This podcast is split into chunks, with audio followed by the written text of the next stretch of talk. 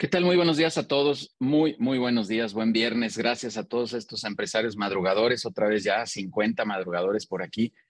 Qué padre y muchísimas gracias por venir a compartir estos espacios. El día de hoy, sin duda con un tema que yo digo, híjole, aquí creo que nos la podríamos pasar tres días completitos, platicando del arte de emprender, de estos conceptos de emprendimiento, padre, que todos debemos de tener en la cabeza, que debemos de tener mucha claridad Ayer en la noche tenía oportunidad de platicar con una empresaria y, debatíamos un poco de qué hacer para poder corregir eh, algunas acciones, algunas actividades dentro del negocio y poder mejorar y reestructurar todo esto. Y, bueno, pues todo, todo parte desde nuestro interior, desde nuestro, nuestro pensamiento, nuestro, nuestras creencias, nuestros mitos, nuestras dificultades de entender cómo debemos de hacer este, este negocio y bueno, pues el día de hoy está por aquí Sergio Seáñez. Sergio, de verdad te quiero agradecer mucho que, que nos acompañes, que vengas a compartirnos. Ahorita un poquito más adelante voy a, voy a platicar la, la historia de, de, Sergio, un, breve resumen ahí de Sergio, porque también podría pasar otros tres días hablando de tu historia, amigo, pero que nos viene a compartir justo estas experiencias, estas vivencias que hay incluso al otro lado del mundo.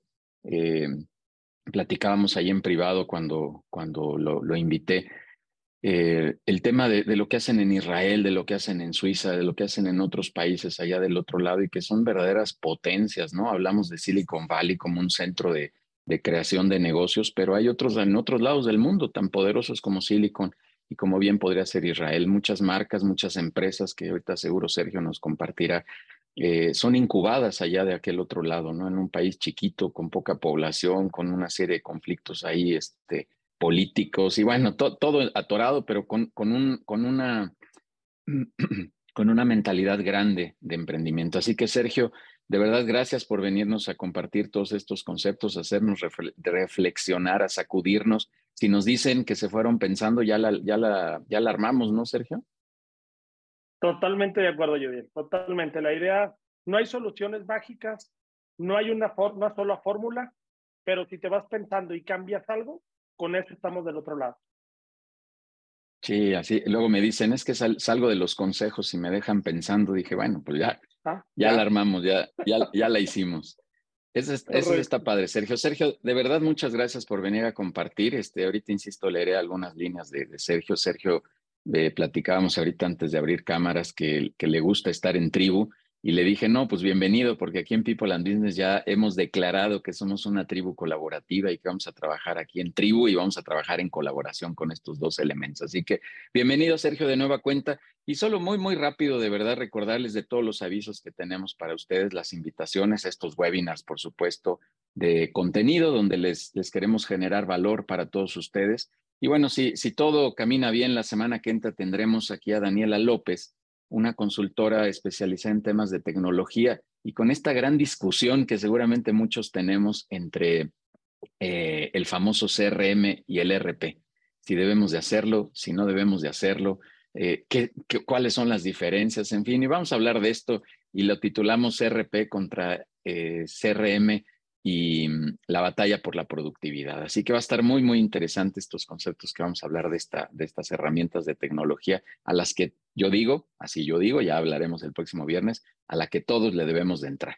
Todos debemos de tener un CRM o un RP o un, un CRM y un RP para poder administrar.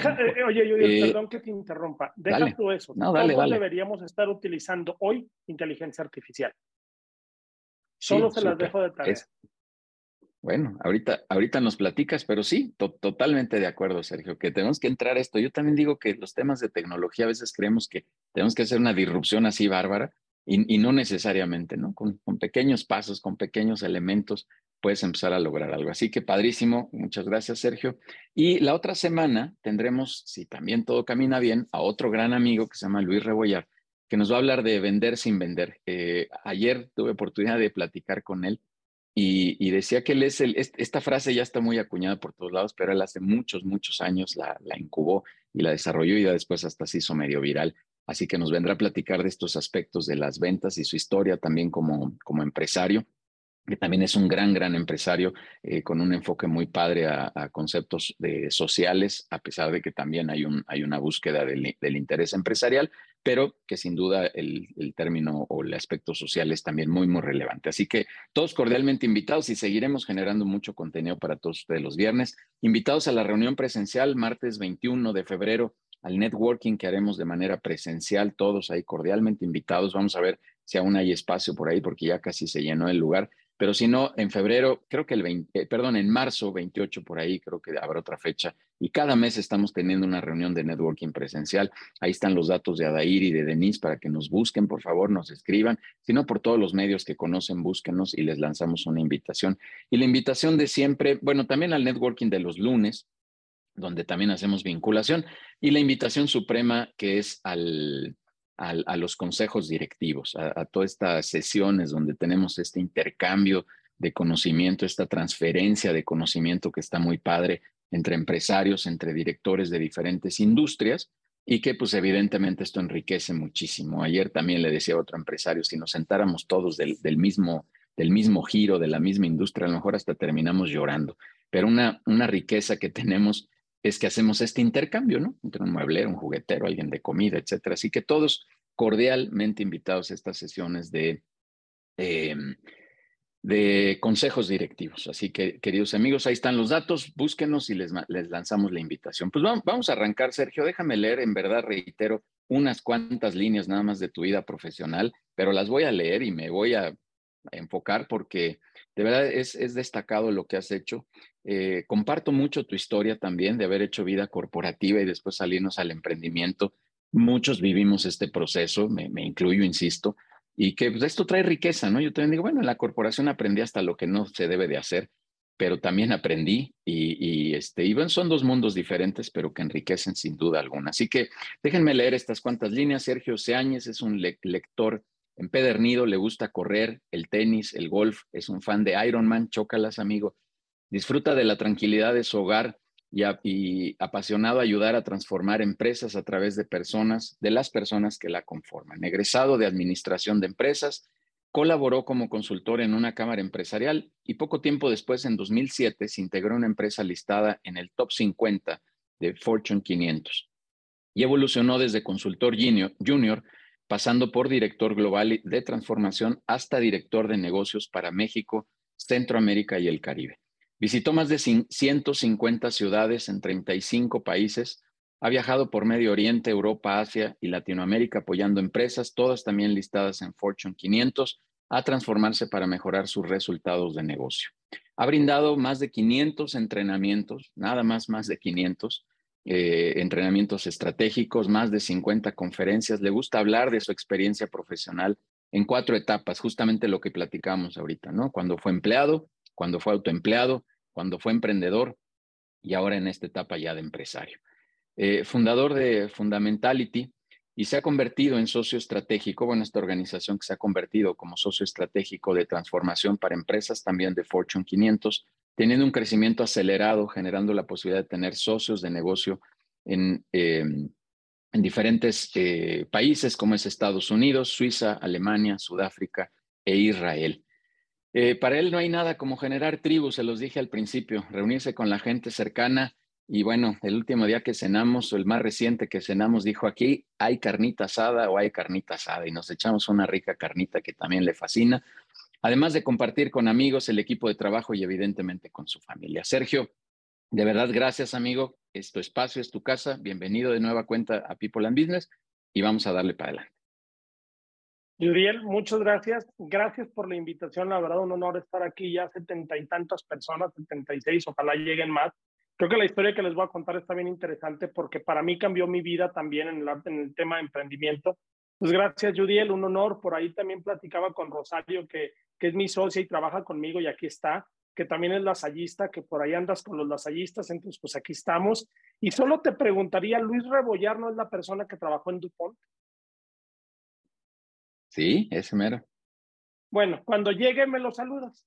Le dices, te manda a saludar Sergio Seáñez Jr. Fue mi jefe, fue mi mentor un tiempo en Dupont también. Entonces, más que viejo conocido, entonces ahí me lo saludas mucho. El mundo es muy chiquito para, para todos los que estamos aquí, más de lo que creemos. Entonces, pues muchas gracias. Vamos a empezar. La verdad es que traigo mucho material. Le decía yo a Yudiel, esta, esta conferencia o esta presentación trae material para hora y media, dos horas. Entonces, si ven que me salto algo, no es porque no me interesa darlo, sino es porque quiero darles lo más importante. ¿De dónde nace hacer esta presentación? Esta presentación nace de un viaje que hice el año pasado, tomar un entrenamiento en Israel de dos semanas y luego regresar y quedarme en Suiza unos días para entender el modelo de emprendimiento de estos dos países y descubrí muchas cosas muy interesantes que ahora van a ver. Y luego traté de compararlo con México. Lo que decía Judiel es algo muy cierto. Primero, Israel no es el país más emprendedor del mundo. Creo que es algo que nos han vendido, lo cual no es real. Está entre los primeros 10, 12, 15. Es una realidad. Es muy bueno, excelente y es mejor vendedor. Por algo todos creemos que es el más innovador y el más vendedor del mundo, el más emprendedor, cuando no lo es, pero está muy cerca. Del otro lado, que es una realidad, viven en conflicto constante. El último día que yo estuve en Jerusalén, para salir a Tel Aviv, hubo un atentado terrorista, una bomba en una estación de camión, y la verdad, al día, a los dos días salíamos de Tel Aviv, no se imaginan el desastre para poder abordar un avión en Tel Aviv.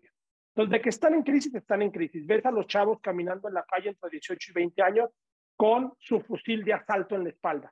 ¿Quiénes? Puros militares.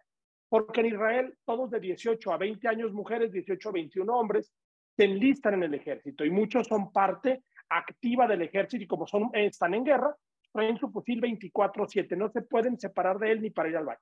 Así andan, van al bar en la noche, llevan su fusil van al restaurante, llevan su fusil, van a la escuela, a la, militar, llevan su fusil. O sea, es increíble lo que está pasando ahí y a pesar de eso, son capaces de crear cosas impresionantes. Ellos dicen que la madre de toda innovación es la necesidad. El problema es que en algunos países de Latinoamérica ni con necesidad nos movemos.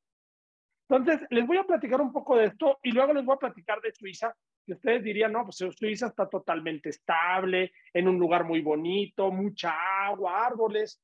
Sí, pero cosas tan simples como que en Suiza tú no puedes ser, tú no puedes poseer un terreno.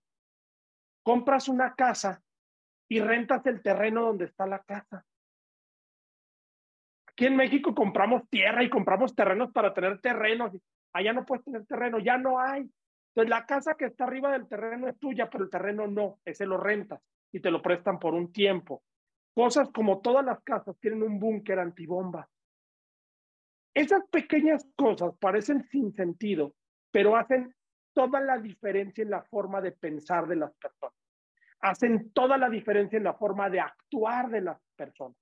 En Latinoamérica hemos vivido muchos años de paz, con algunas guerras civiles, con algunas revoluciones, con, todo eso es cierto, pero nunca guerras como las que han vivido Israel o Europa.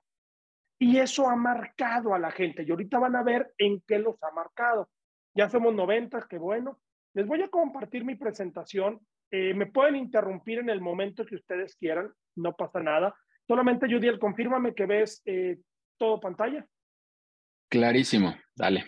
Perfecto, súper. Me pueden interrumpir, pueden preguntar, pueden no estar de acuerdo, pueden desafiar como les digo, no hay ningún problema porque para mí no hay respuesta ni receta única. Alguien me puede decir que lo hace diferente y le voy a decir, ok, si te funciona está perfecto. Si no te funciona, pues cámbialo. Así de sencillo. Entonces vamos a empezar eh, rápidamente. No me quiero tomar ni un minuto, nada más decirles la empresa donde la empresa que yo fundé se llama Fundamentality. Tenemos cinco líneas de negocio. En el área de consultoría tenemos tres. Una industrial que lo que hace es salvar vidas, cuidar las vidas de las, de las personas o sea, trabajamos en transformación de la organización en seguridad industrial. Otra que es business, que ahí lo que hacemos es transformar a las organizaciones para operar en un mundo BANI, que es la evolución del mundo BUCA, que el miércoles di un, un webinar precisamente de esta evolución de la era industrial a la era BUCA, a la era BANI, que es como el mundo ha cambiado y en business transformamos a tu organización para que cuente con las capacidades para operar en un mundo caótico como el de hoy y la otra de, de consultoría es college. Me voy a brincar una, que aquí tenemos entrenamiento y desarrollo de liderazgo. Y en tecnología lo que hacemos es transformamos a las organizaciones a través de dotarlas de información poderosa para tomar decisiones y generamos lo que se llaman los digital twins.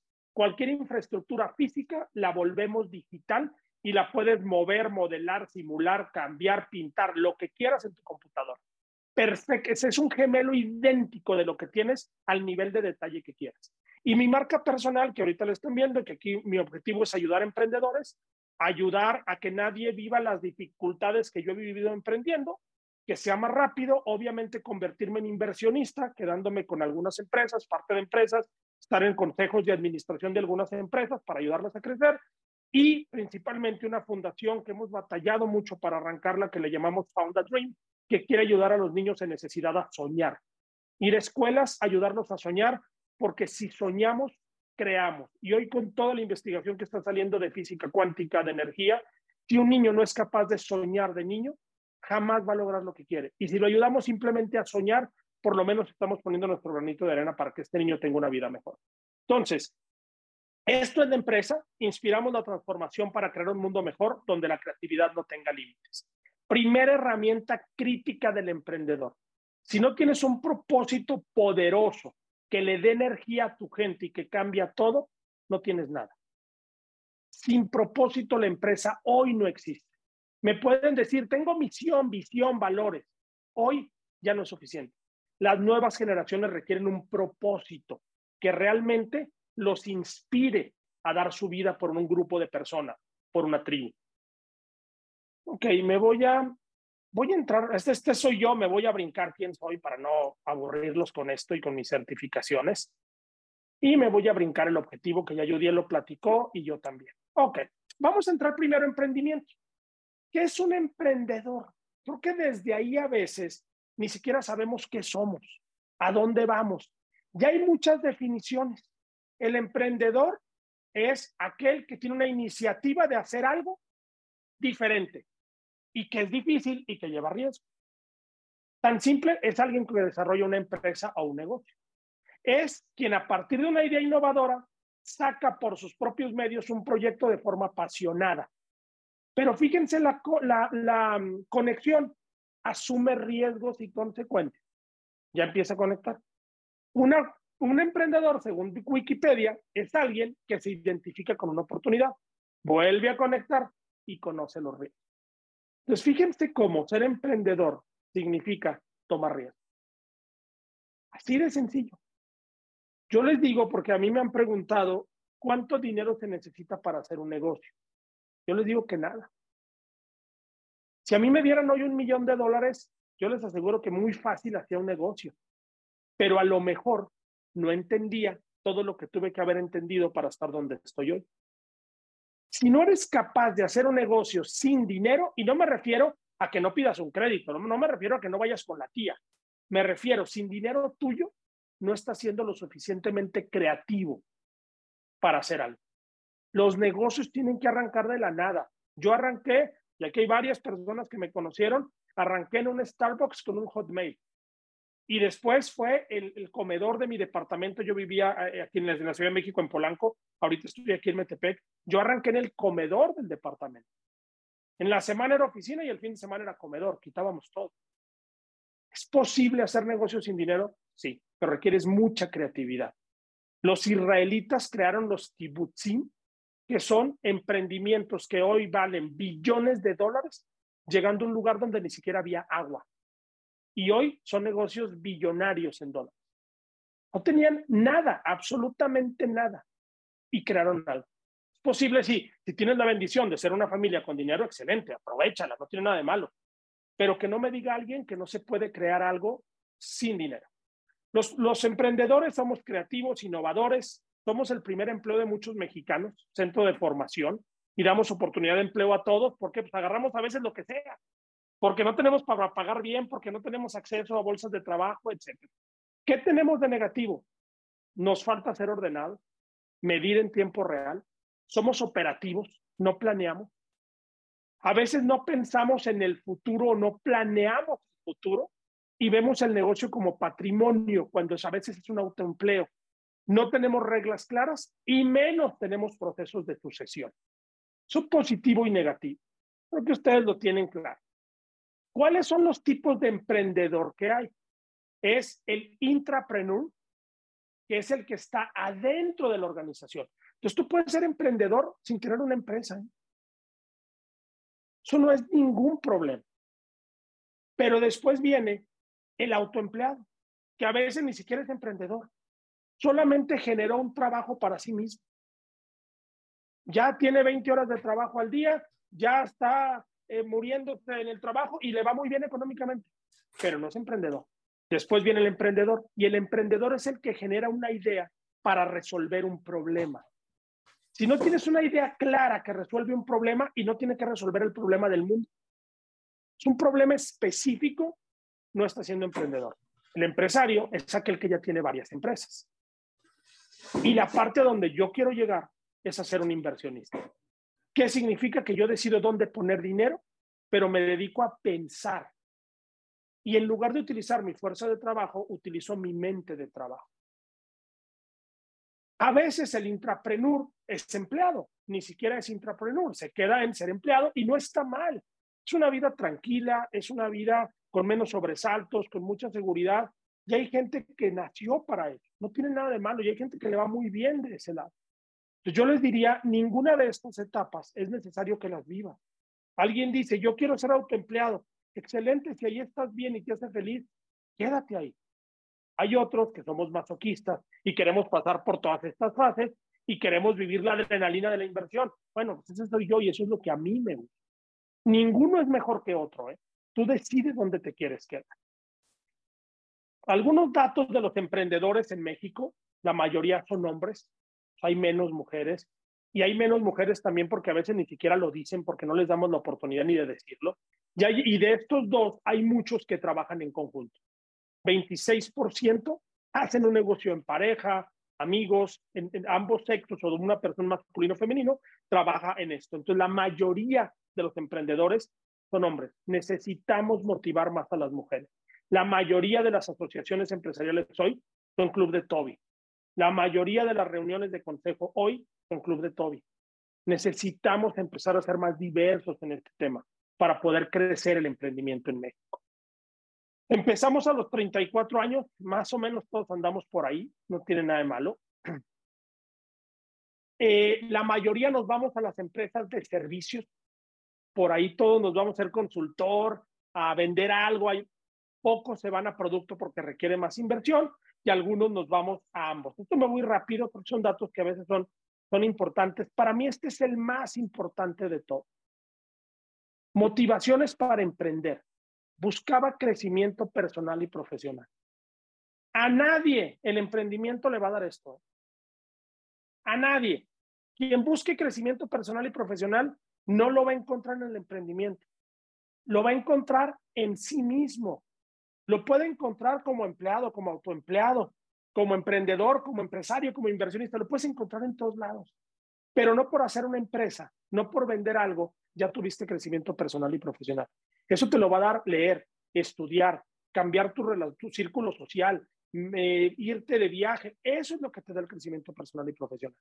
No emprender. El problema es que si yo emprendo con este objetivo, voy a fracasar, voy a reventar.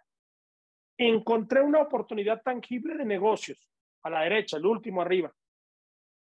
Pues a lo mejor la encontraste, pero llevarla a cabo es muy distinto. ¿eh?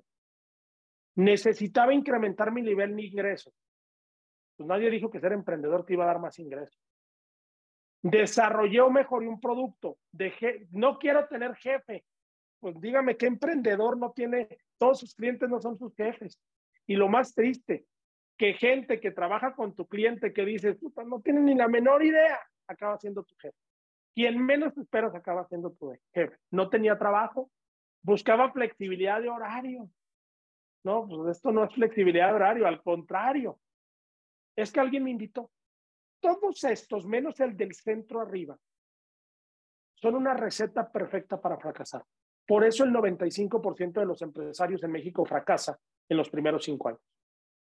Los que realmente tienen oportunidad son los que solucionan un problema en el mercado o la sociedad. Encontraron un problema a resolver, le encontraron una solución y le dieron el modelo de negocio adecuado. Ahí es donde está la clave realmente de emprender. Todos los demás es una receta para el fracaso, tristemente. Y en los países como Israel y Suiza no permiten que un emprendedor arranque algo sin realmente entender qué problema soluciona. Es una de las primeras diferencias que tenemos con él. Entonces yo les diría hoy, pregúntense qué problema real están solucionando. Y nos han enseñado que resolver un problema significa resolver el problema del mundo, como resolvió Elon Musk con los autos eléctricos, con ir a Marte. No, resolver puede ser un problema tan específico que te permita que tu producto se venda. Ese es el desafío. Encuentra ese problema. Y lo primero no es ganar dinero. En Israel nos enseñaron que los, venture capitals no buscan cuánto ganas, busca cuánto y dónde vendes. Porque en el momento que vendes, tu producto sí está solucionando un problema. Entonces, no importa, no importa el precio, no importa nada. Porque un mal producto que no soluciona nada, aunque lo des barato, no se va a vender. Entonces, lo primero es que tu producto se venda, que alguien lo quiera comprar.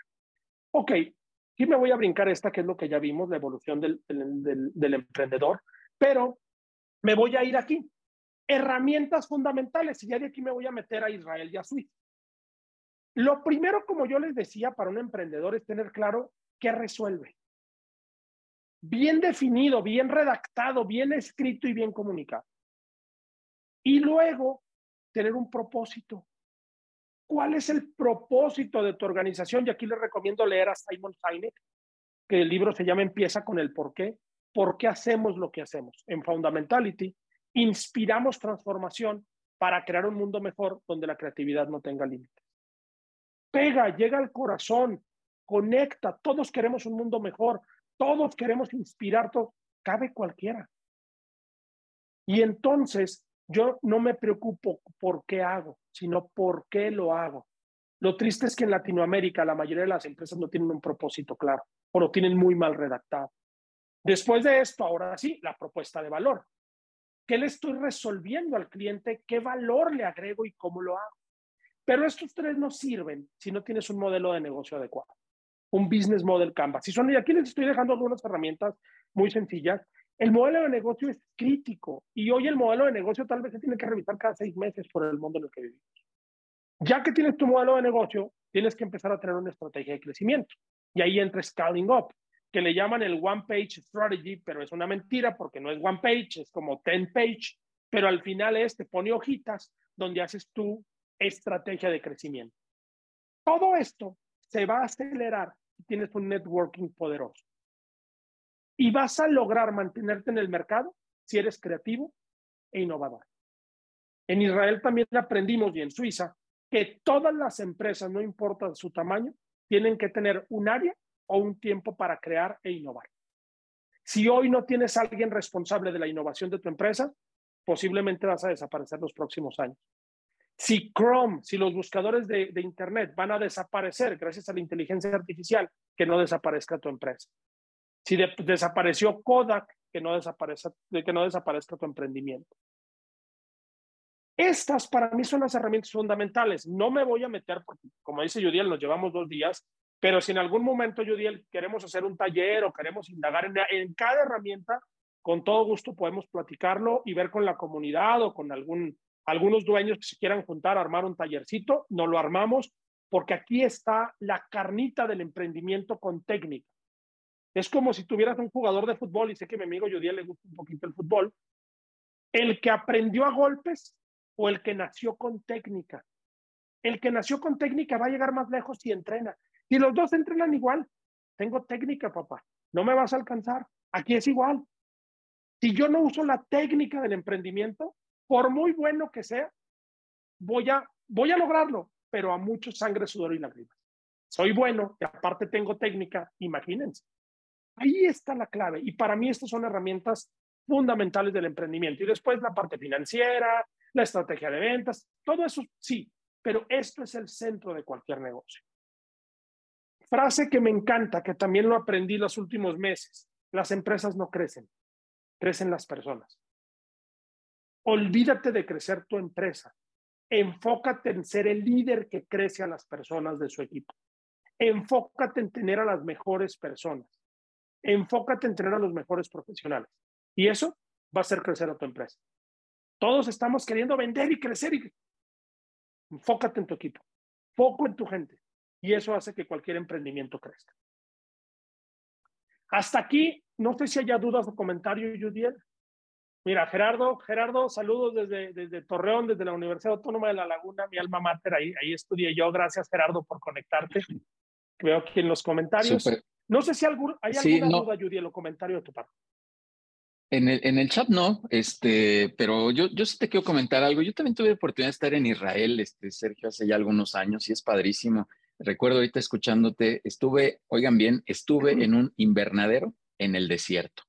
Y, y solo eh, se logra esto con creatividad, como bien dices, ¿no? Con un tema de estar pensando, de estar innovando. Nadie podría pensar que hay un invernadero en un desierto. Ese invernadero tenía frutos, nos compartieron ahí frutos, hasta nos dijeron, a ver, cómanselos, pruébenlos para que nos crean. Y tuvimos que andar ahí en un camioncito por muchas horas o varias horas este, para llegar a este lugar. Y sí, bueno, pues eh, hemos de haber ido al mismo lugar. Es increíble, pero lo comparto no solo por mi experiencia, sino por la reflexión, Sergio, de, del tema de innovación al que tenemos que llegar y que yo coincido contigo mucho, es lo que hablamos aquí en People de, todo este tema de pensamiento, ¿no? Y esto me lleva a un segundo comentario y con esto te dejo seguir, que es el tema de abrir espacios en nuestras agendas de pensamiento, Sergio, que yo, yo les digo a los empresarios, en tu agenda, y ahí se los dejo de tarea a los que están aquí, a los casi 100 que ya están aquí. Oigan, ¿tienen en su agenda espacios bloqueados para pensar sobre su negocio? Si la respuesta es no, pues problem, ¿no? Houston, we have a problem. Eh, si, si sí los tienen, bueno, pues padrísimo y respétenlos y cuídenlos. Y, algún amigo le decía, cuídalo como si fuera tu cita con tu cliente más importante. Así respeta ese espacio de pensamiento. Eh, y porque necesitamos tener esta creatividad, Sergio. Así que de verdad, padre, solo complementar un poquito lo que estás diciendo. Hombre, voy con Rafael, nomás dame un segundo, Rafael, y cambiaría un poco tu frase, Yudiel. Porque platicando con, con Rosario y con mi equipo estos días, les decía, es que es muy fácil pedir tiempo de pensamiento pero cuando la operación te come, ni siquiera tienes, ni siquiera tienes tiempo para pensar, que tienes que dejar tiempo de pensamiento. Yo cambiaré la pregunta por, ¿tienes el equipo y las personas adecuadas que liberen tu agenda para que puedas pensar? Fíjate el pequeño giro que le doy, pero la gran diferencia. No es ponlo en tu agenda, cualquiera lo ponemos, pero nadie lo respetamos. Pero ¿qué pasa si tienes un equipo sólido en el que puedes confiar, que ni siquiera necesitas ponerlo en tu agenda? porque no tienes que hacer, porque tu equipo está operando, porque te está entregando resultados. Ese es el desafío del dueño, porque si no, pues eres el gerente y está perfecto. Si quieres ser el gerente, eres el autoempleado, pero no eres emprendedor ni eres empresario. Ahí está la clave. No sé, Rafa, bajaste la mano. Este, no sé si tengas ahí algún Totalmente. sí. Gracias, Sergio. Ya, ya lo trajimos aquí. Dale, dale, Rafa. Sí, Sergio, una pregunta nada más. Eh, hablabas de de que podríamos hacer un equipo de talentos para poder este, solucionar problemas y tenerlo bien consistente, sólido. Pero ¿qué pasa cuando tú ya tienes todo bien preparado y estás en proyecto de, ascenso y resulta que empieza eh, la deserción de los talentos, ¿no? Y te empiezas a quedar otra vez. ¿Qué, qué, qué, recomendación darías tú? Es que, fíjate, gracias, Rafa. ¿Mande? te voy a dar una, una reflexión. No hay una receta secreta. Eso sí te lo puedo decir. Hay quien los retiene a la fuerza, hay quien los amenaza, hay quien los asusta, hay quien les da un carro y les dice, sácalo fiado para que tengas que pagarlo y no te puedas ir. Hay muchas formas. Yo te diría que el secreto está en dejar de retener al talento, dejar de preocuparte por un proceso de retención. Para mí es el peor error retener. Retener es tomar por la fuerza y no dejar que alguien se vaya. A mí, me lo, a mí me lo hicieron muchos años donde yo trabajaba. Y cuando me quise ir o cuando me fui, me dijeron, ponle número. Dime, ponle un número al cheque para que te quedes. Pero yo ya estaba decidido a irme. ¿Por qué? Te voy a dar la palabra clave. Porque no me inspiraban. Tu organización tiene que inspirar a tu talento para que se quede. ¿Y dónde está la inspiración? En el propósito. Cuando tienes un propósito poderoso, eres congruente y lo vives, tu gente se queda y no se va por nada del mundo. Porque estás cambiando el mundo, porque estás creando un mundo mejor, porque estás aportando valor, porque te sientes parte de una tribu. Nadie deja una tribu. Nadie deja un grupo social donde realmente aporta valor. Esa es la reflexión que yo te daría, Rafa. No está fácil, pero es la gran diferencia. Muy bien, muchas gracias. Sí, de nada. Oye, Sergio, rápido, rápido, déjame, complementar, déjame complementar algo rápido para Rafael, un empresario aquí en People, decía, oye, es que así lo dijo el tal cual, es que entreno al equipo, lo desarrollo y luego se va. Son unos malvados, decía. Y, yo, y, luego él mismo reflexionó tiempo después, oye, es que imagínate que no lo entrenes, no lo desarrolles y se quede. eso está peor. Entonces, sí, sí, este tema de retener por retener, híjole, es, muy complicado. En la vida corporativa, que es a lo que te refería, Sergio, pues a, mí también me pasó y, es muy común, ¿no? O sea, con tal de no dejar un hueco y un, un eslabón de esta cadena productiva, este, te, te quieren retener. Pero hay empresas donde seguramente tú y yo trabajamos estos corporativos que es que aquí me quisiera quedar, es que aquí quisiera quedarme mucho tiempo y eso está padrísimo. Adelante, Sergio. Sí, sí. Muchas gracias, Judiel. Bien, pues vamos a meternos a Israel traigo algunos slides. ¿Quién es Israel? ¿Cuál es su, ecosistema emprendedor? Número uno, hay una cultura de riesgo. Tomar riesgo es bien visto. Todos los que hemos estado en el mundo corporativo con una posición alta, el día que dices me voy, todos a tu alrededor te dicen se le botó la canica, está loco. Perdón por lo que voy a decir, pero la verdad dicen está idiota. Todos queremos ese puesto. Y entonces te vuelves no solamente el tonto, sino te vuelves la burla, porque no tenemos una cultura de riesgos. En el momento que tomas riesgos, pierdes apoyo, porque lo que quieren el mundo en Latinoamérica es ver estabilidad. Allá no, ay, perdón, aquí se me movieron las de damas. Innovación. Están pensando todo el tiempo en innovar en Israel. Están pensando todo el tiempo en hacer las cosas mejor y diferente. Aquí estamos pensando mantener el status quo. Colaboración. Colaboración es poder trabajar juntos para lograr un resultado. No es trabajo en equipo, va mucho más allá de trabajo en equipo. Mucho, mucho más allá. Adaptabilidad. La verdad es que somos poco adaptables. Mira, dice aquí de Bárbara, gracias Bárbara. Voy a leer un mensaje justo nuestro apoyo le damos importancia a la formación de equipo técnico y asistencia que apoya franquicias y sucursales. Exactamente. Es eh, lo que dice Bárbara, y perdón, me voy reteniendo porque la verdad digo, aquí perdón por los, los el Mac siempre me hace locura con, con las letras.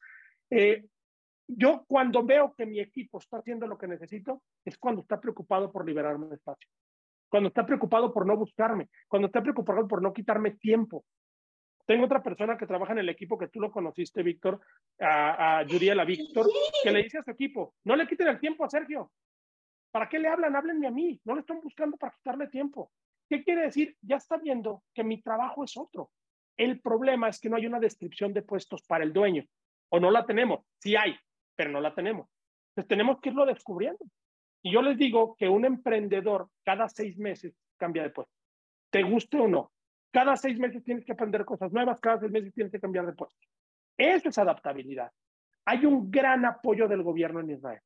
Hay organizaciones como Startup Nation, que ahorita lo vamos a ver, y hay una gran disposición para aprender y una diversidad brutal. Y cuando digo brutal, no hablo de una diversidad de hombres, mujeres, de la comunidad LGBT. No, eso no es diversidad. Diversidad va mucho más allá. Cuando hablo de diversidad, hablo que hay musulmanes, católicos, judíos, que afuera de las fronteras de Israel se matan a bombazos y a balazos todos los días y los ponen a trabajar juntos por un mismo propósito. Hay una empresa de, que se llama SodaStream que hace máquinas para hacer refrescos que dice, haz soda, no la guerra. Y tiene trabajando en su empresa musulmanes, judíos, católicos y cristianos. Y tú ves ahí todo ese rango de diversidad. Y lo más importante, seguridad psicológica, seguridad para desafiar, seguridad para decir lo que pienso, seguridad para de, eh, ir en contra de las reglas, seguridad para romper reglas. El ejército israelí es el, el único ejército del mundo que donde un cabo, donde un soldado raso le puede decir que no a un general. No hay niveles. Hay una seguridad psicológica de que nada va a pasar si tú desafías y cuestionas. Lo más difícil de trabajar con Israel y con Suiza es que todo te cuestiona porque están acostumbrados a eso. En México no, hay niveles, hay poder. Esto me encanta. El dinero y judaísmo. El judaísmo es una religión donde tener dinero te acerca a Dios, donde la relación con el dinero te salva la vida. Acuérdense en el holocausto.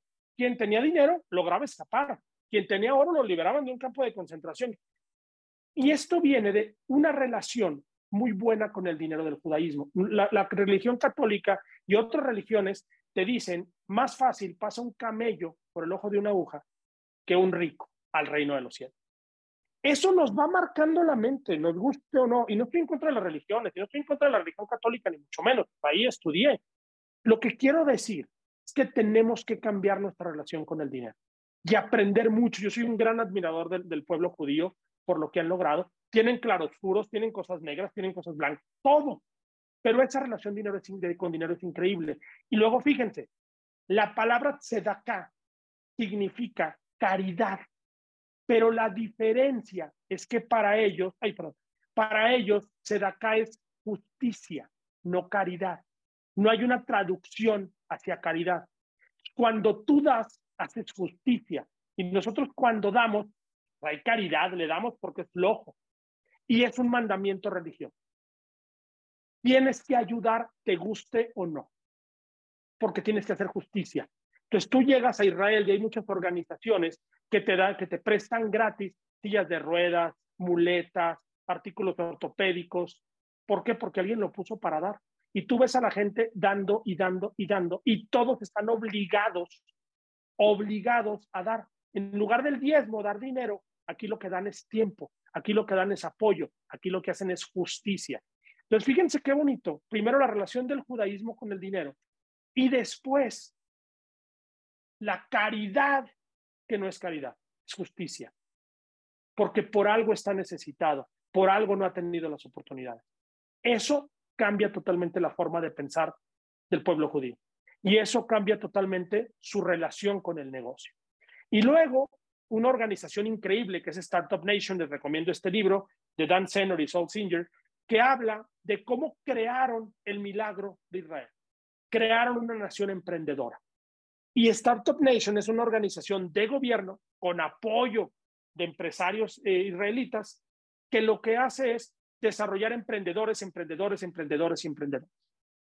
Para todo israelí, más bien para todo el mundo emprendedor, escucha Startup Nation y sabe qué significa. Díganme en México o en Latinoamérica cuál es el Startup Nation. Bueno, pues tenemos algunas incubadoras y que el TEC de Monterrey y que no tienen ni el 5% de lo que tiene Startup Nation en apoyo de gobierno, en apoyo social, en apoyo de empresarios, en apoyo del pueblo. Necesitamos una organización poderosa y podemos empezar por municipios. Yo estuve aquí, me acerqué con el presidente municipal de Metepec, yo vivo aquí en Metepec, a un lado de Toluca, y me acerqué con él. Estoy tratando de decir, pues crea el Startup City, el Startup Pueblo, llámale como quieras, pero genera el ecosistema emprendedor. Genera, en Israel tienen escuelas para niños de 5 años para detectar problemas y generar un emprendimiento. Aquí ni en la universidad tenemos clases de emprendimiento. Somos emprendedores y nunca nos enseñaron a ser emprendedores. Entonces, otra vez, es técnica. Le dan las herramientas. Y ahora vámonos al ecosistema emprendedor de Suiza, porque van a haber muchas cosas igualitas. Esto es una de las cosas críticas de Suiza, precisión y calidad. Nosotros tenemos un cliente suizo que no tiene ni idea cómo sufrimos con el tema de calidad. Pero eso hace que Suiza tenga una marca país que donde tú veas la bandera suiza en un producto, lo compra. Fíjense cómo ya crean oportunidad para que se venda. Tiene una estabilidad política y económica única, es una realidad, otra vez perdón por las letras. Colaboración, ¿ya ven cómo se repite? Educación y formación, se repite, técnica, técnica, ética y responsabilidad. Esto también es crítico. Eh, aquí en México, ¿cómo decimos? El que no tranza, no avanza. Vemos a alguien que le va bien económicamente, es que ya se hizo narco. No, hombre, es que ya está haciendo algo chueco. O sea, naturalmente lo vemos mal por nuestra relación con el dinero. El suizo no necesita un contrato para hacer un negocio. Nosotros tenemos relación con Suiza con dos empresas, no tenemos contratos. Y hemos pedido contratos y no quieren contratos. Y algo crítico, protección de la innovación de la propiedad intelectual. En México cualquiera te copia, en China cualquiera te copia. Necesitamos proteger. Y otro, perdón que se empalma, seguridad psicológica. El suizo es igualito que el israelí en ese tema. Todo cuestiona, todo pregunta, todo quiere tener datos, todo quiere tener la certeza. Estos son elementos del ecosistema que hacen diferente un pueblo. Yo les diría, mejor o peor, ninguno de los dos, somos diferentes Pero si queremos ser un país emprendedor, necesitamos desarrollar este tipo de cosas. Suiza también tiene lo que le llaman el Swiss Next y el Swiss, que son, son agencias de emprendedurismo, pero Suiza tiene su agencia de innovación, al mismo nivel que Startup Nation. La diferencia es que Suiza es más hacia adentro y Startup Nation lo ha hecho hacia afuera. ¿Por qué? Porque Israel no tiene mercado. Porque Israel no puede vender hacia adentro nada. Es tan chiquito que no va a vender nada. Tienen que venderlo al mundo para que el mundo les compre. Suiza, al ser parte de la comunidad económica europea, no necesita hacer tanto ruido. Tiene un mercado natural que es Europa y tiene un mercado natural que es Estados Unidos, por su conexión con Estados Unidos. Entonces, pero ellos tienen estas agencias igual de poderosas que, que Startup Nation. Y lo más interesante, Suiza es el país más innovador de los últimos 12 años, según el World Economic Forum. Nadie ha sido más innovador de Suiza los últimos dos años, tal vez no lo sabía. Así parejito, por su educación, hace una fuerte investigación y desarrollo y por su cultura de calidad o precisión. Entonces, un país innovador es un país emprendedor. Colaborador y obviamente al ser innovador es favorable para los negocios. Aquí en México acabamos desbaratando todos los procesos de investigación y desarrollo y no nos damos cuenta del impacto que va a tener en el emprendedurismo. Vean lo que hacen otros países. El problema es que no vamos a esos países, no conectamos, no entendemos. Y en nuestro país no hemos entendido lo que están haciendo otros. Algo de México para terminar nada más. ¿Qué nos falta? Ay, perdón, discúlpenme. ¿Qué nos falta? Y luego dejo cinco minutos para poder hacer comentarios. Nos falta mucha inversión en educación y mejor educación. Yo les digo, yo no llevé una materia poderosa de emprendimiento. Yo no tuve maestros emprendedores. ¿Sabes que tienes una clase de emprendimiento? ¿Con quién? Con el profe. No, yo quiero tener una clase de emprendimiento con un emprendedor, con quien lo haya vivido, con quien lo esté sufriendo hoy. No existe en la mayoría de las universidades. Y fíjense lo interesante, tuvimos una reunión con una universidad en República Dominicana, UTESA creo que se llama, con uno de los directores que conocí en Israel, y nos decía, el dueño de esta universidad pidió que todas las carreras lleven clases de emprendimiento durante varios semestres así seas doctor, así seas psicólogo, así sea lo que sea, llevan clase de emprendimiento. Así debería ser el México y debería ser de calidad. Falta mucho apoyo gubernamental, no subsidios, no que nos regalen el dinero, pero que apoyen a, desarrollar ideas creativas innovadoras. Falta colaboración entre empresas y universidades. Primero entre empresas, ¿eh?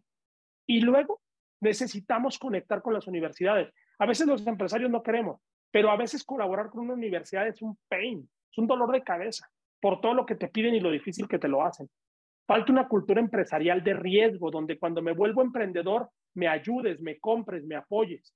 Y falta mucho fomento a la tecnología. en Israel ya cortan las manzanas de los campos de manzanas con drones. El dron vuela, lanza fotografías, detecta las manzanas que están listas de acuerdo al tiempo que van a tomar en el barco para llegar al país que van va y la corta y lo pone en una caja. Vean el nivel de tecnología. A México le falta mucha tecnología. Un poco, creo que me voy a regresar aquí nada más. ¿Cómo convertirnos? Creo que, creo que ya está muy claro. Hay una mentalidad de crecimiento. Tengo que ser creativo, innovador, tengo que ser persistente, tengo que tener resiliencia, tengo que colaborar. Que no me voy a meter aquí porque ya lo he repetido mucho. Estamos ya en tiempo. Me voy a brincar este. Y abriría con esto, abro foro para preguntas, comentarios, desacuerdos. ¿Qué piensan? A ver, Judiel, ayúdame aquí moderando para dejar algo. Mira, aquí hay muchas ya. Aquí veo. Gracias, Fernando Hernández, hasta la Suprema Corte. Pues, ¿qué te digo? Imagínate. Y queremos ser un país emprendedor. ¿Qué tan crítico tiene que ser el panorama para desistir de un proyecto de emprendimiento? Nunca te rindas.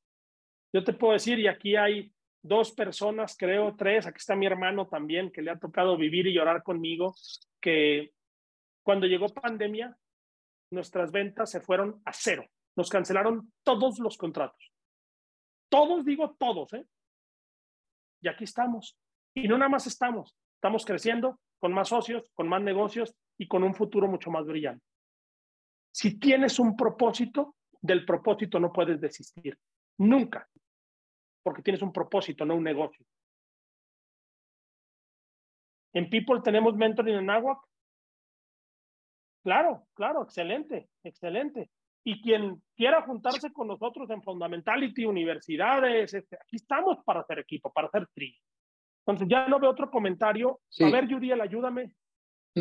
No, con todo gusto. Sí, yo también ya no los veo. Mira, esto que comenta ahorita Xochitl, eh, te, te, te, platico un poquito y bueno, para todos, yo pues, ya dijiste que también soy egresado de la Universidad La Salle, que sí los quiero mucho, pero también soy egresado de la Universidad de Anáhuac y con ellos hemos tenido este acuerdo de crear un área de mentoreo justo, justo, y por eso lo quiero precisar, eh, para ayudar a lo, a lo, que estás comentando, este, Sergio, al, al, tema de que no te den clases o no escuches solamente a los profesores, ¿no? Porque pues traen modelos y de repente el modelo de Harvard, página 48, estructura 32, y síguela y ahí te lleva al triunfo.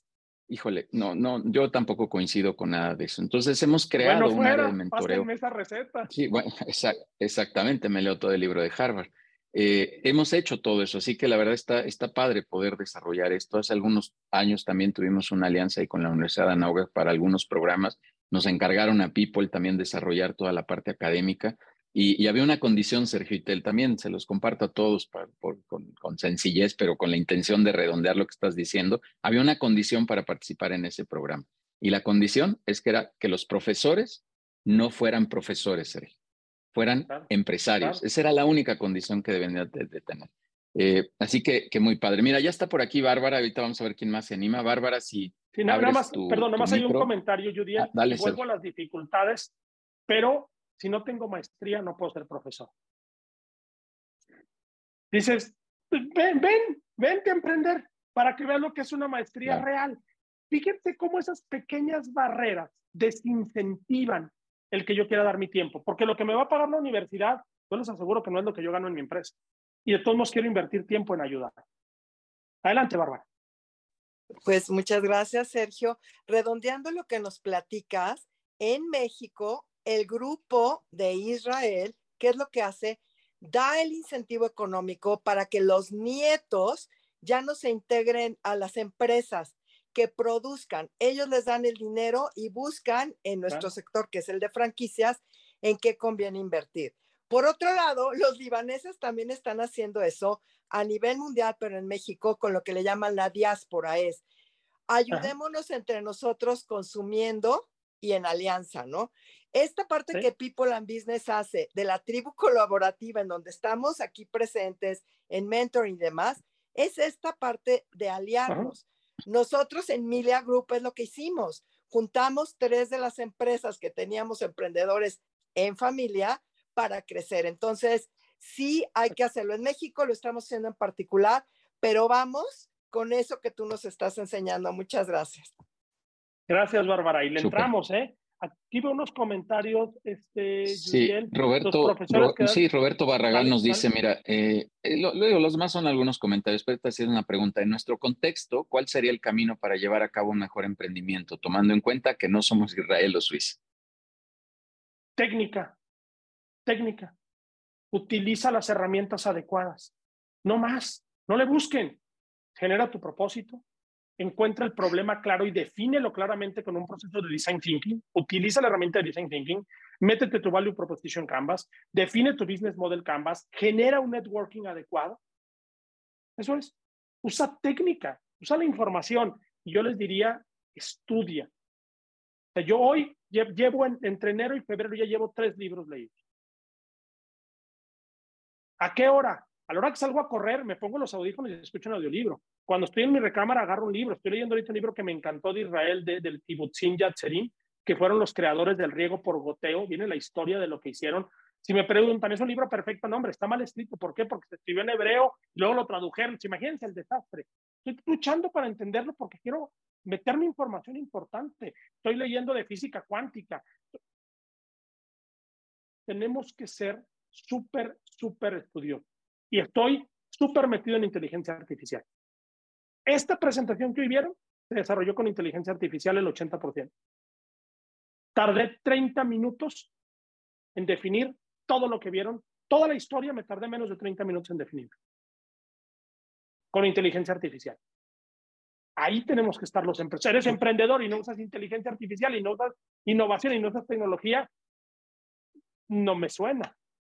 Se vuelve complicado. Ernesto García dice, ¿puede repetir la técnica para innovar en un emprendimiento o ayudar a crecer? Por supuesto. Número uno, el propósito. Si quieren, déjenme, les pongo el, el, el, slide para que lo, lo les saquen fotos. De todos modos, les comparto la presentación. Nada de lo que está aquí es, es este, déjenme lo busco nada más. Nada de lo que está aquí es, es este, único y esto existe, está en todos lados, está en los libros. O sea, a veces somos muy envidiosos y no compartimos. Este es el slide. Define el problema. Claro, claro el problema a través de design thinking, un proceso de pensamiento creativo. Genera tu propósito. Yo recomiendo a través de la metodología de Simon Sinek, que por lo que entiendo también Simon Sinek es judío, por lo que, por lo que he entendido. Genera una propuesta de valor clara, Value Proposition Canvas. Genera un modelo de negocio poderoso, Business Model Canvas. Genera una estrategia de crecimiento acelerado, Calling Up. Asegúrate de tener una red de networking adecuada para la persona que quieres ser y el negocio que quieres tener. Y fundamenta todo en la creatividad y la innovación. Yo hoy me estoy, estoy en una asociación de empresarios que me encantó, estuve con ellos esta semana, le decía a Judiel, porque me quiero convertir en alguien como él. Y estoy con ellos, quiero aprender de ellos. El tema es que se vuelve difícil porque eres el nuevo, eres el diferente. Bueno, hay que entrarle. El networking es crítico, el dueño hace networking. El dueño es el publirelacionista más fuerte de la empresa. El dueño es la agencia de marketing de la empresa. El dueño es el Twitter, el Instagram y el Facebook de la empresa. ¿Por qué creen que yo estoy aquí?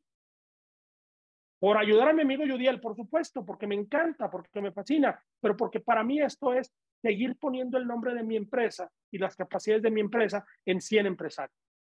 Y mañana alguien me va a hablar y me va a decir, oye, Sergio, ¿no puedes ayudarme siendo consejero? Perfecto. Y a lo mejor después hacemos un negocio juntos. Y alguien me va a hablar y me va a decir, oye, necesito transformar mi empresa. Pero ahí es donde está el dueño, no operando. El dueño no está operando. ¿Qué más tenemos? Sí, correcto. Eh, Eduardo pregunta, ¿a dónde me sugieres acercarme para pedir información sobre publicidad en redes sociales, videos o tutoriales? Híjole, yo te diría, no, no, no sé, Eduardo, la verdad no estoy muy, muy enterado de, redes sociales. Este, mi hermano le sabe un poquito más al, tema de marketing. No sé, Manuel, Manuel que es mi socio, mi hermano, si, si tienes alguna respuesta para esto, dónde acercarse para ver el tema de redes sociales y todo eso, Fernando. ¿Cuál fue la pregunta, Judiel? Perdón. Buenos días a todos. Sí, Manolo, ¿qué, qué, tal, Manuel? Un gusto saludarte, amigo. Sí. Eh, ¿Dónde me sugieres acercarme para pedir información sobre publicidad en redes sociales, videos o tutoriales? Híjole, fíjate que trabajé yo muchos años en, en, en agencias de, de, publicidad y la realidad es que las agencias grandes sí lo hacen, lo hacen muy bien porque tienen toda una estructura, no nada más de, de quién postea, no nada más de quién hace eh, las redacciones, sino realmente de una estrategia. Creo que hay muchas agencias por ahí de, de buen precio o accesibles Chéquense nada más que realmente otra vez, como dice mi hermano, la persona que está al frente de esa agencia, ¿sí? Realmente ustedes la admiren, realmente sea una persona que está buscando crecer, etcétera. Y si ustedes le llevan la información que acaba de comentar Sergio, para ellos es oro molido. O sea, en el momento en el que ellos entienden la propuesta de valor, el público objetivo, el propósito y todo esto es, es, es parte fundamental comúnmente las agencias nunca lo piden porque no lo conocen, ¿sí? Y no se preocupan por él. Entonces, como tú les estés diciendo las cosas, así se, así se ponen a hacerlas, ¿no? Entonces, ese sería el consejo que yo les daría. O sea, sería muy difícil decirte yo quién, pero busquen por ahí en su localidad, van a encontrar a alguien interesante, pero lo fundamental es esta materia prima que está comentando Sergio. Y, ya, ya está por aquí Max, otra vez de tu tribu, Judiel, no sé quién es Max, Maximiliano Guadarrama dice, a la orden, aquí estoy. Sí. Bueno, ahí está uno. Sí, súper, súper. Sí, nosotros, nosotros también nos vamos a acercar, pero coincido con, con este Manuel. eh, aquí en People hemos dicho mucho que eh, hay que entender el negocio y, de, este, de este ecosistema que tú pones ahí, Sergio, yo, yo destacaría, no quiero decir que es el más importante, sino es como de los elementos esenciales, es el tema del modelo de negocio, que la, la, definición que nosotros tenemos es que sepas eh, o que definas cómo produces o cómo, creas tu producto o servicio, cómo lo vendes y cómo generas dinero. Con estos tres elementos, si esta agencia, como dice Manuel, entiende muy bien esto que es la parte vital que tiene el negocio, lo, va a poder orientar hacia, hacia otros lados, que tiene mucha traducción hacia la parte del propósito, ¿no? Porque, oye, si yo vendo chocolates y me empiezo a hacer nada más posts ahí de chocolates y que es amargo y dulce y no sé qué, ta, ta, ta, pues este, no, no, no me sirve absolutamente de, de, nada y no voy a lograr absolutamente nada. Muchas gracias, Manuel. Sí, y voy a poner un ejemplo nada más rápido. Cuando entendemos el público objetivo y cuando entendemos lo que le duele, podemos hablarle de esa manera, ¿no? Yo les digo, eh, eh, los anuncios estos de la televisión de las noches y el, eh, el tema de las pomadas del Lonol y todas estas cosas son increíbles, porque te ponen el anuncio y la imagen de lo que le duele a la persona o al consumidor, ¿no? ¿Qué es lo primero que se agarran? El, el, el actor que sale ahí, pues la espalda, el brazo, ya conecta. Entonces, eso es lo que nosotros tenemos que entender de, nuestros, de nuestro público objetivo, nuestros clientes. ¿Qué le duele? Y en base a lo que le duele es cómo le tengo que hablar. Súper, súper, Manuel. Muchas gracias. Gracias por venir a compartirnos. Eh, Sergio, pues eh, no, no veo ya por ahí más comentarios. Yo, para ir cerrando un poco, déjame redondear con algo también. Tengo aquí algunas notitas que, destaqué de, tu conversación. La primera, Aquí insistimos también, Sergio, en el tema de que no se necesita dinero, así decirlo en cortito, ¿no? O sea, hay un tema más de encontrar cuál es ese, fin y ese objetivo que, que se tiene. Yo tengo muy en mente de estos este, proyectos eh, grandes, mundiales, que todos conocemos, que es Waze, ¿no? Eh, cuando dijeron, oye, ¿cómo mapeamos todo el mundo? Pues imagínate que alguien se hubiera puesto a mapear todo el mundo. Imposible. Y los que lo mapeamos fuimos nosotros. Entonces, eh, e, e, es, es, solo entender el negocio de otra manera, no, no, no pensar. Si tú y yo hubiéramos dicho, a ver, vamos a, generar el mapeo de todo el mundo, Sergio, hoy, hoy yo creo que todavía no llevaríamos ni nuestra ciudad, o sea, seguro. Eh, pero pero con, con, estos conceptos divergentes y, y, de, creatividad se pudieron desarrollar muchas cosas. Por eso el tema de encontrar muy bien cuál es el, el problema eh, y cómo podemos solucionarlo es vital. Yo creo que en el, el desorden que generamos en el mundo del emprendimiento, Sergio, está que tenemos una solución, y, déjame graficarlo así como hasta en las manos, oye, aquí tengo una solución, y luego la quiero vender, quiero salir a vender, pero no me he fijado que quién, quién necesita algunas cosas. Yo digo, ya ver, otra vez déjame seguir en esta analogía, si bajo las manos no tengo nada, busco qué hay, qué problemáticas hay por aquí, y que puede ser, como bien decías también, altamente especializada, y ahí le, pongo un foco, y eso es lo que trato de resolver con las herramientas que yo tengo aquí tropicalizando un poco tal vez esa solución que tengo, llevándola mejor, a, mejor alcance para resolver esa problemática que tiene el, el, prospecto, el cliente. Eh, y creo que se va a lograr mucho más. Estamos muy enfocados a yo sé hacer algo, yo entiendo algo, yo conozco algo y ahora me lo tienen que venir a comprar. Y si no me lo compran, pues entonces son unos mal.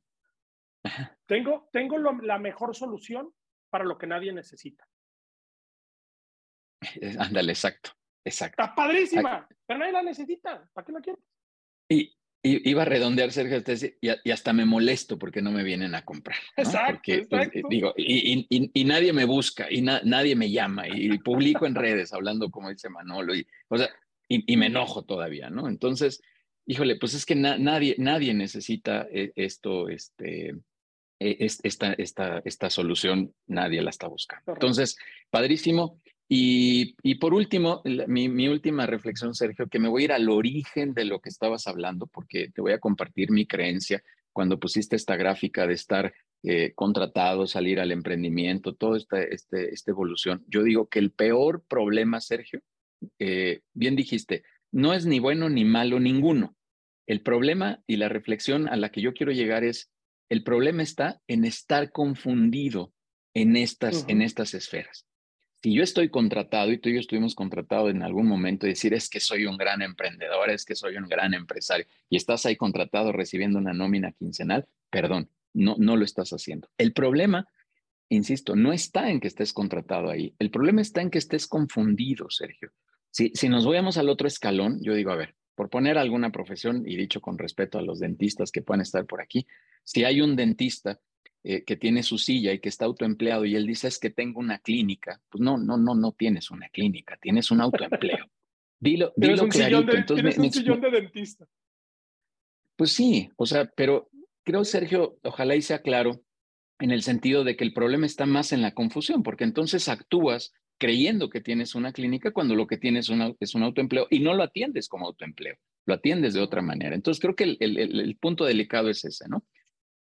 ¿Sale? Oye, mira, ahí está Concepción Gutiérrez, con ella vamos a cerrar también por cuestiones de tiempo y no alargarnos mucho. Concepción, veo ahí tu mano levantada, dale por favor tu comentario o pregunta. Eh, tu micro. Ok, muy bien. Eh, ya he entrado a tus pláticas cada semana y me parecen muy interesantes aprendemos mucho. Yo quiero comentar, yo entré a trabajar desde los 16 años en ventas, trabajé 10 años para una empresa, de ahí empecé mi negocio a emprender, ya llevo 26 años con mi negocio, no tenía dinero, tenía contactos como clientes y proveedores. Entonces, yo creo que es lo que está diciendo eh, nuestro ponente, que empecemos sin tener y de ahí crea la necesidad. Entonces, eso es lo que yo veo en los jóvenes emprendedores o en mis familiares que no quieren emprender. Claro, me ha costado aprender en el camino, eh, administración, eh, ventas, de contabilidad, diplomados que he tomado, porque sí tenemos que estarnos actualizando y hoy en día sigo con ustedes y en networkings estratégicos, ¿no? Y me parece muy bien, pero sí hay que darles a los eh, jóvenes emprendedores que no necesitamos el dinero, sino el trabajo. Eso sí me queda muy claro. Y a su grupo para seguir apoyando yo en lo que yo pueda aportar para los emprendedores que, que quieran ser, ¿no? Entonces, nada más. Concepción, quiero agregar algo rápido, yo porque esto es bien importante. Perdón por el tiempo, la verdad es que yo aparté dos horas para ustedes, pero nada más decirles, eh, lo que buscan países como Estados Unidos, Israel y Suiza no es dinero, buscan talento. Les voy a dar un ejemplo. Mi hermano y yo fuimos a Florida hace dos años para ver la posibilidad de llevarnos la empresa para allá. Y nos trataron como reyes y nos llevaban y nos daban y, este señor me escribía cada semana, Sergio, ¿cuándo te vienes a Estados Unidos? Nos llevó a ver ahí donde estaban las casas, el mejor lugar. Y otra persona de una universidad nos escribía, la verdad, ¿cuándo vienes a, Florida? Te quiero aquí viviendo en mi vecindario.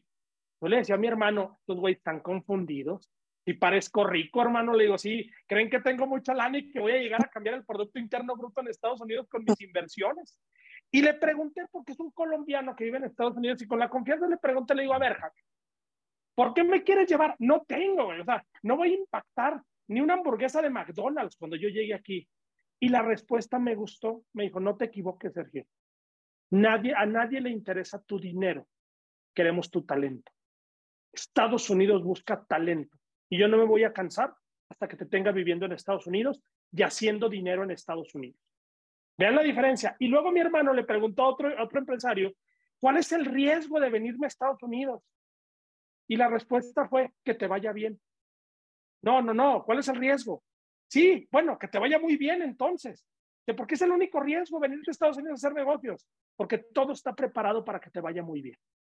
Vean la diferencia de pensamiento, de actitud, de comentarios, de captación de talento. De... Esto no es dinero, esto es talento. Les dejo ese último mensaje. Muchas gracias, Judiel. Gracias por invitarme, es un honor. Cuando quieran, quien necesite algo, estoy a la orden. Ya les dejé mi LinkedIn por ahí y súper contento. Ya ven, esto me fascina, me puedo quedar aquí todo el día. Entonces ya, ya me callo. Adelante. Sí, sí, mira, acá está Manuel. Dame un segundito, Manuel. Déjame complementar algo justo para Concepción.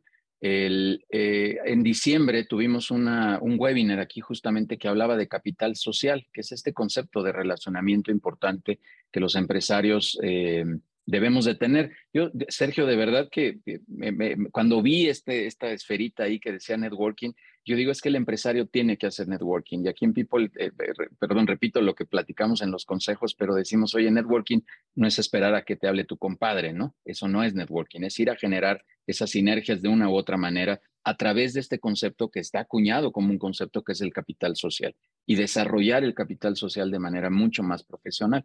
Yo en diciembre me, dediqué a hacer un pequeño resumen para hacer una evaluación de cómo está tu capital social. Si quieren, después ahí se los compartimos, escríbanos.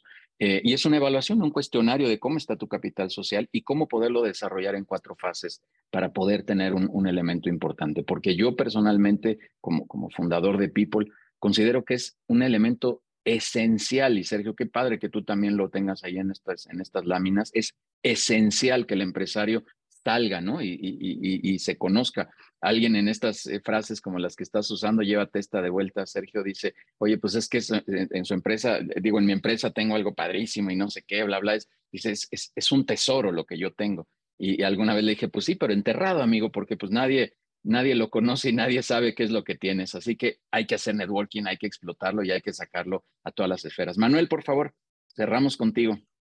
Sí, eh, parte de lo que nos dijeron en Estados Unidos, y yo creo que eh, esto es en todos lados, es la reputación es lo que más vale.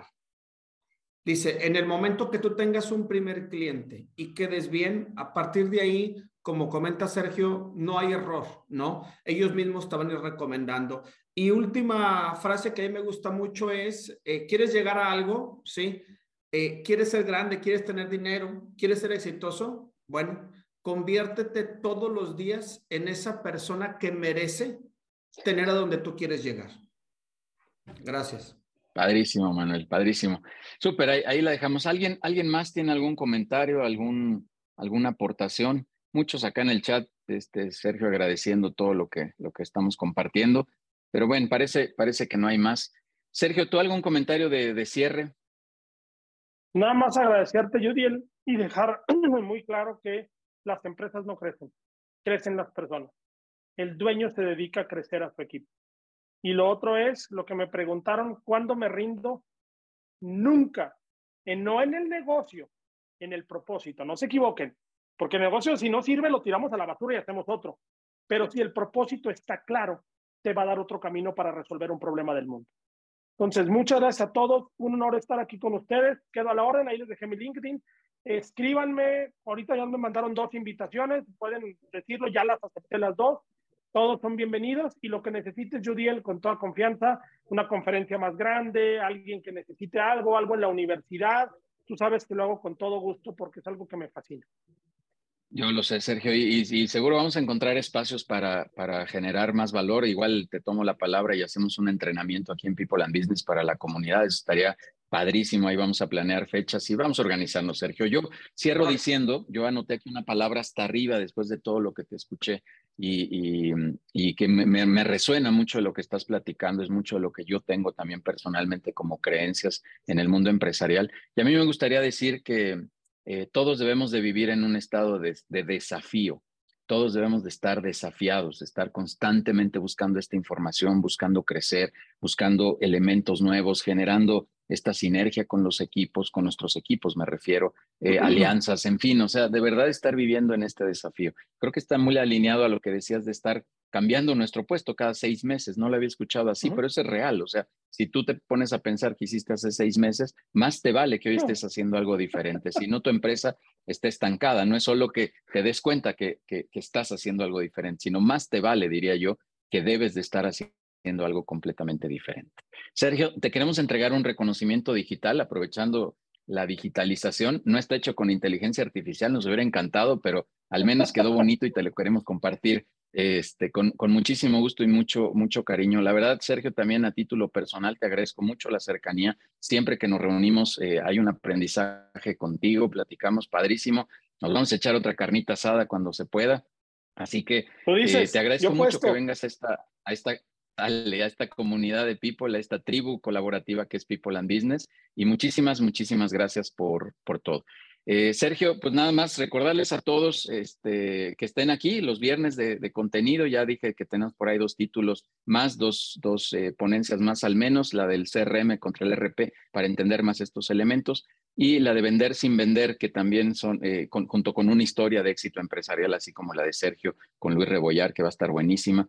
Y, este, y bueno, pues mucho más contenido que vamos a estar generando todos los viernes y las invitaciones a nuestros networkings, a nuestros consejos directivos, que es la parte esencial de People and Business. Y bueno, pues muchísimas gracias a todos por estar aquí. Sergio, llegamos a los 100 como te lo prometí, este, y eso está padrísimo que haya 100, madrugadores eh, escuchando contenido. Dime, amigo. Si les gustó esta presentación, yo considero a Luis Rebollar como uno de mis mentores, de alguien que aprendí mucho. De verdad, no se la pierdan, ¿eh? O sea, no conozco la otra, no puedo hablar, por eso no digo que sea buena o mala, pero de Luis es una gran persona y un gran profesional, pero creo que es más persona que profesional. Yo lo quiero mucho. Tuve poca interacción con él, pero les puedo decir que es alguien que te marca aunque no esté cerca. No se la pierdan, ¿eh? De verdad. Amigo, te, agradezco mucho. Estamos tratando de generar mucho contenido para toda la comunidad de, de, People and Business, así que de verdad, muchas gracias. Gracias a todos los que estuvieron por aquí y nos vemos en los siguientes eventos que tengamos de People and Business. Mi nombre es Judiel Guerrero, soy socio fundador de People and Business y estaremos aquí en contacto. Gracias, Sergio. Cuídense mucho todos. Que tengan muy buen día. Gracias a todos. Buen fin de semana.